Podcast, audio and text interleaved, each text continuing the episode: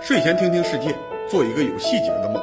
蜻蜓 FM 的朋友，大家好，我是马前卒，欢迎收听睡前消息。大家好，二零二一年四月十六日星期五，欢迎收看二百六十二期睡前消息，请静静介绍新闻。阿里巴巴公司被罚款一百八十二亿后，市场监督总局约谈了三十四家互联网平台企业代表，要求严防垄断失序，确保市场公平竞争。杜工，过去十几年，中国主流的互联网发展模式是构建互联网商务平台，现在国家是不是要扭转发展方向呢？平台经济不会消失，反而会更紧密地融入中国经济。对于年轻网民来说，在情感和理智上可能都会拒绝这个说法，因为他们主要基于二十一世纪的记忆，尤其是二零零八年以来的直接生活经验下结论。但是对于我这个四十岁的人来说，类似的事情在我眼前至少发生了三四次，我必须基于历史规律来做判断。二十一世纪的年轻人不会觉得电话号码是稀缺资源，往往是一个手机配不止一张手机卡，依然不断接到各家公司的促销电话，推荐各种新套餐。不过，只要在二十世纪后期已经记事儿，就应该有印象。电话公司曾经是对客户最盛气凌人的行业之一。一九八零年，中国大陆的电话用户只有三百万户左右，不如香港几百万人的电话多。一九九零年，中国大陆的电话刚刚突破一千万户，其中大部分还是单位办公室的电话和公用电话，私人家庭拥有电话的比例在城市还不到百分之一，农村就更少见了。当时个人要装电话，主要看申请人的行政级别。就算是一个正科级干部，也不一定有指标，往往需要等几个月甚至几年才能接通线路，需要到邮电部门找亲戚朋友才能减少排队时间。就算最后装上了电话，因为电信公司的交换机门数不足，直接拨号时还是经常占线，打不出去。一九九零年，邮电部和物价总局发出联合通知，允许电信企业给普通市民装电话收出装费。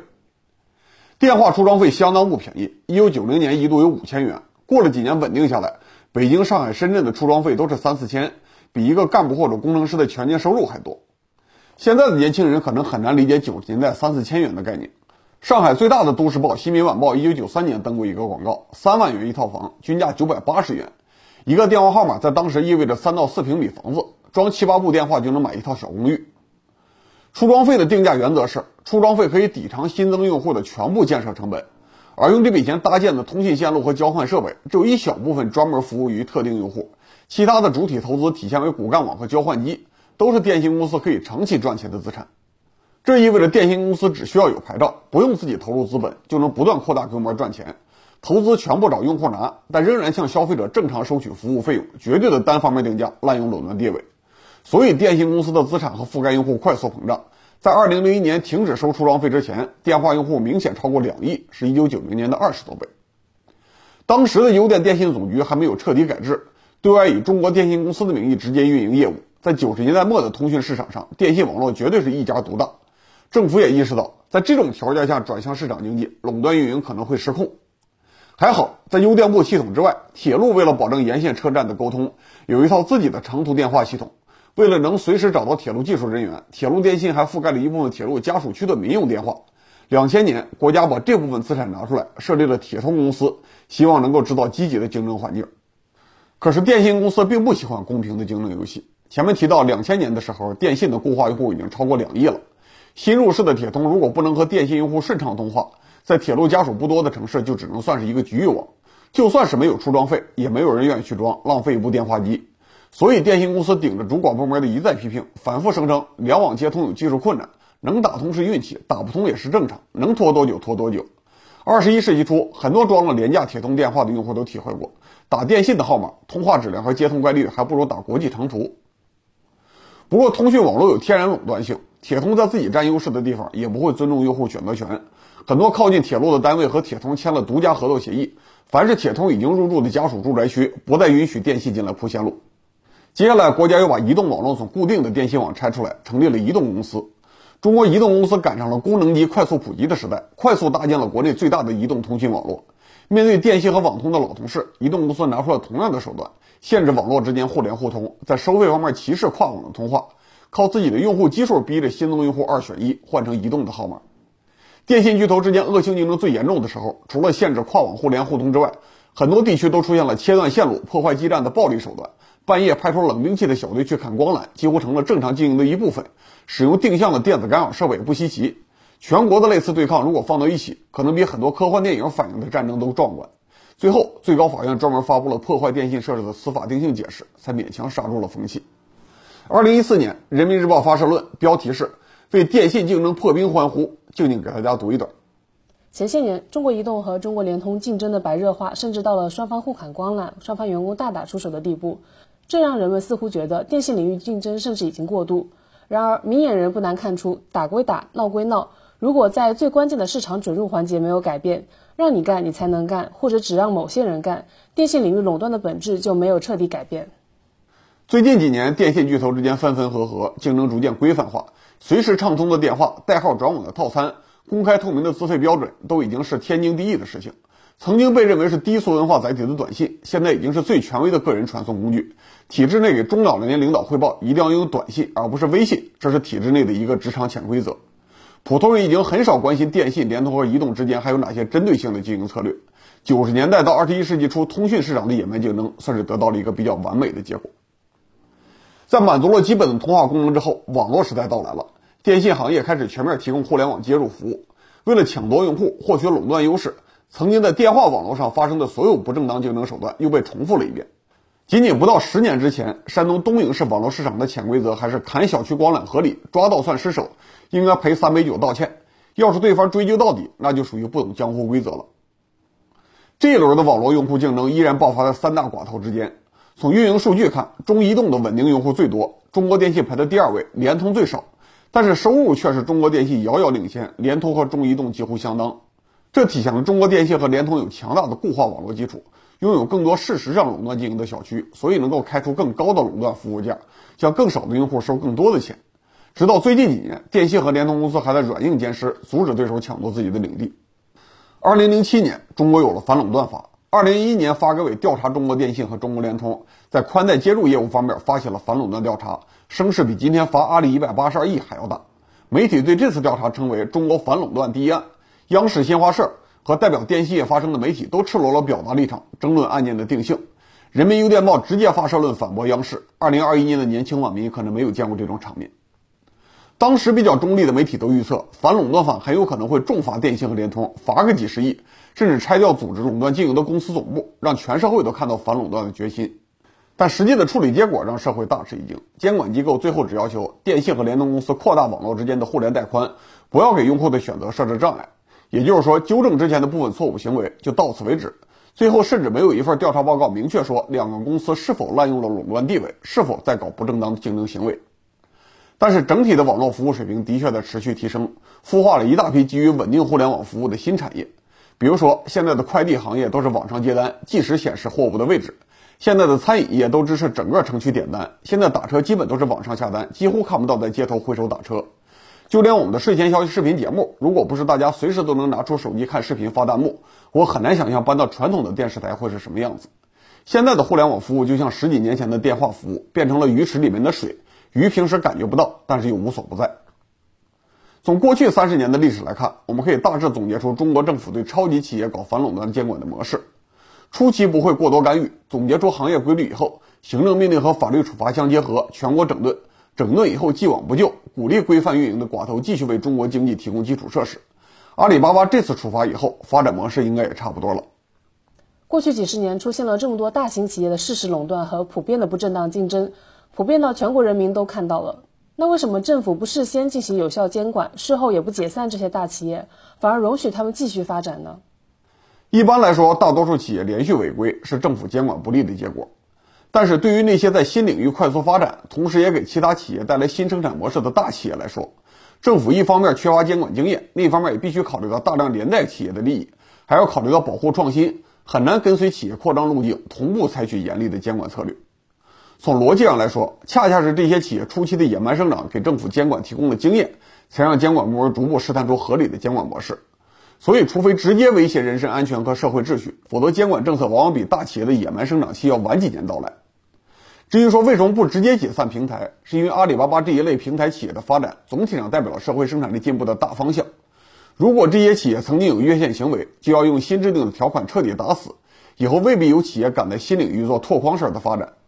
回顾过去三十年的历史，可以看到，在新经济领域的拓荒阶段，无论国企、民企、外企，大胆创新的企业都很容易做大，用行政力量干预，无非是暂缓这个过程，或者换一家企业承担类似的角色，很难改变最终的市场格局。这说明每个行业都有自己合适的企业规模尺度。强行养一群安全的兔子来承担牛的角色，最终不是外来的牛踩死兔子，就是兔子相互吞并，变成几百公斤的怪物。至于说这些企业野蛮生长期的有些做法，现在看起来非常不合理，但在特定的历史阶段，这些做法也是有互利互惠的合理性，让用户和整个社会都受益。前面提到九十年代装电话要收很高的出装费，这样做的客观效果是电信企业得到了扩大通讯网的资金，打破了过去按行政级别分配电话的方式。而电话网络扩大，导致新增用户得到便利，给华为这种组装交换机的企业带来了订单。原有的电话用户也能用电话联系到更多的人。随着电话用户越来越多，每一部电话的作用不会贬值，反而会升值，整个社会的效率都提高了。当时提出出装费政策的邮电电信总局局长张立贵，后来当了中移动公司首任总经理。他接受采访的时候承认，回头看收取电话出装费并不合理，但是也希望社会注意，出装费解决了当时的大问题。他感谢消费者给电信发展做出了巨大贡献。又比如说，前面还说过，互联网服务商早期的各种条款很霸道。仅仅在几年之前，大多数居民小区都被某一家互联网服务商独占，不给用户选择服务商的权利。但是，小区内部的通讯设施也是需要投资和维护的。早期互联网用户少，如果互联网服务商没有比较长久的利润回报预期，就不会进小区搞建设。已经建成的居民区只能拨号上网，享受五十六 K 猫的网速。在绝大多数居民小区都普及宽带基础设施之前，互联网服务商的圈地政策的确有一定的进步性，客观上让中产用户补贴普通用户，提前启动了全民上网时代。如果当初没有这条潜规则，我们的网络视频未必有这么多的播放量和弹幕。所以，国家每一次整治平台经济、规范通讯和信息服务业的秩序，无论处罚是轻是重，只要整改结束，总的原则是既往不咎，下不为例。以往的基础设施，只要愿意向所有人公平开放服务，又能继续和整个经济体系融合，融合到你甚至感受不到平台经济的存在。当年的电信企业是这样，今天的阿里平台也会差不多。如果只是罚款一百八十二亿，其他问题既往不咎，阿里巴巴会不会觉得代价还可以承受，而不做出什么改变呢？罚款和约谈既是直接的打击，也是政府提供的转型路标。去年二百零一期节目我们就提到。随着互联网用户新增的速度下降，全世界的互联网大企业都有偏保守化的趋势，所以各国政府不约而同发动了反垄断审查。阿里和其他平台被罚款、被约谈是全球大趋势的一部分。但是各国政府很清楚，如果自己直接下场，不太可能在现有成本下维持互联网商业平台的运营，持续创新的能力也肯定比不上市场经济下拼出来的互联网巨头。所以，只有互联网竞争力太差的欧洲真正考虑过赶走互联网平台。中美的反垄断整体上还是敲打一下互联网巨头，不让他们在现有的地方上输出服务赚钱，逼他们去主动挑战风险，继续发挥之前的创新能力，开发更便利的互联网产品，探索更有效率的经济模式。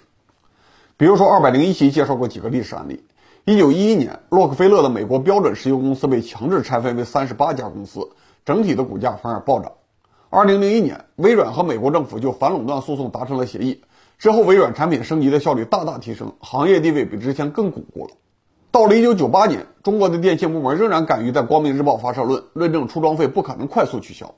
但是，2001年取消出装费以后，电信产业反而进入了爆发式发展期，这都是政府监管给企业注入活力的成功案例。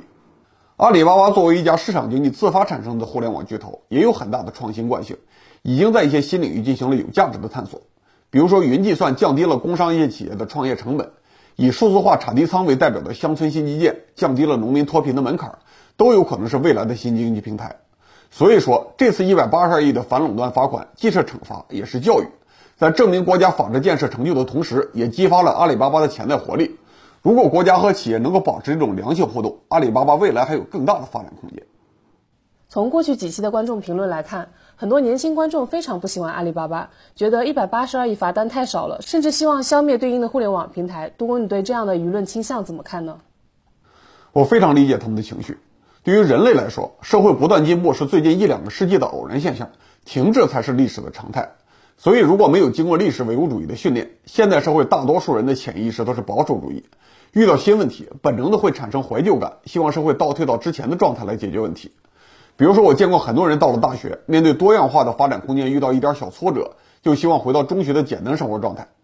这样的人自己也知道，中学生活的特点是单调、压力大、乏味，但至少中学的艰苦是已知的，可以提供底线的心理安全感，所以他们感性上宁愿放弃选择权，退到自己熟悉的时代。现在很多年轻人一方面在当下的社会找不到足够的发展空间，另一方面并没有以成年人的身份体会过之前的时代，很容易低估当前的社会进步，高估过去社会的发展水平。但是从我和父辈过去几十年的生活经验来看，虽然大企业开创的新经济模式存在很多问题，但就算是受批判最多的那些业务，对于普通人来说，也往往意味着更方便的生活，更多的发展机会。比如说九十年代几千块的电话出让费，相当于县城的一套房子，当然很夸张了。用户掏钱给电信公司建基础网络，听起来几乎等于抢钱。但千万不要以为出装费政策当年就被抵制，相反，电话出装费政策刚刚推出的时候，得到的几乎完全都是赞美。在每个城市，首批申请现场都是用户抢着交钱，这是因为平民因此获得了装电话的选项。只要你发现了商业机会，就可以通过电话快速和外界快速沟通信息。很多现在的大企业当年就是从一部固定电话贩卖土特产起家的。就算是不做生意，后来出装费逐步降低到一千多块，普通家庭也能承受。年轻人去了外地，可以随时和父母打电话，就能放心到东南沿海去打工。农民进城的比例明显提高了，九十年代末的城市和乡村都因此更繁荣。又比如说，共享单车现在已经是我生活不可缺少的一部分了。大家都默认这是市场经济环境下典型的资本创意。同时，说起老式的凤凰永久飞鸽牌自行车，很多人都会想起七十年代、八十年代的生活，想起过去社会主义计划经济时代的风格。然而，仔细想一下自行车的使用方式，我意识到，共享单车放在街头，一辆车每天分时段让十几个人骑，要比一家一户购买大多数时间锁起来闲置的私有制自行车更共享，更符合社会化大生产的需求，而且节约占地空间。如果要问我哪种自行车使用方式更接近于理想的社会主义经济模式，我会毫不犹豫地选择当代的共享单车。我们对共享单车服务抱怨越多，说明我们越依赖于平台经济提供的便利，也说明全社会积累了更多的进步经验。具体的阿里巴巴这个企业，平台经济的确给普通人制造了压力，但是也提升了全社会的消费体验，同时给屏幕之前努力的年轻人提供了前所未有的发展机会。所以，我认为虽然新经济模式存在问题，但是必须承认平台经济和社会总的进步方向是合拍的。我们在情感上可以怀念被淘汰的传统经济模式，但绝大多数人的购物选择非常诚实，自发选择了性价比更高的平台经济。阿里巴巴因为滥用垄断地位受到了处罚，但至少在现阶段。它在总体上还站在先进生产力的一边，其中一部分投资项目还显示出了创造更多生产力的潜能。我们支持国家提升监管能力是对的，但是最好不要期待退回没有阿里巴巴的旧时代。最后我分享两条简讯：三月初有一条新闻，腾讯游戏的两个员工离职以后入职米哈游公司，被腾讯各自索赔了一百多万的竞业罚款。当时我看新闻下面的评论，大多数都在骂大资本霸道，骂腾讯滥用自己的行业优势地位，欺负原创游戏公司。我当时也在知乎上写了回答，说大家可以把两个公司的地位交换一下，考虑一下自己的立场，逻辑就会更客观一点。现在刚刚过去一个月，果然出现了反向的例子，一个小公司被科大讯飞收购，创始人辞职去了腾讯，结果被科大讯飞索赔竞业补偿，法院判了一千二百万的赔款。虽然索赔额度更高，但是这次事件的新闻热度显然不如上一次，这说明网民普遍对大资本抱有更多的敌意。这次阿里巴巴罚款事件也一样。然而，社会进步靠的是逻辑和事实，而不是情绪。在我三月份评价腾讯员工跳槽事件的回答下面，还有一条高赞的评论，指出合理的竞业协议最大的受益者是有原创性的小公司。用竞业补偿限制核心员工跳槽，可以避免融资能力强的大公司瞬间击垮刚刚做出一点亮点的小公司，保证市场保持足够的竞争压力。这说明，如果社会完全用情绪决定立场，用立场决定政策，最终的结果可能完全和预期相反。越是对大资本失控抱有警惕，我们越应该研究历史，尊重理性，避免站在生产力进步方向的反面。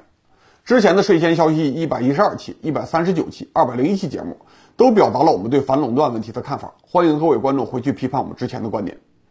好，感谢大家收看二百六十二期税前消息，我们周日再见。理性观世界，自信看中国，深度知识尽在观视频。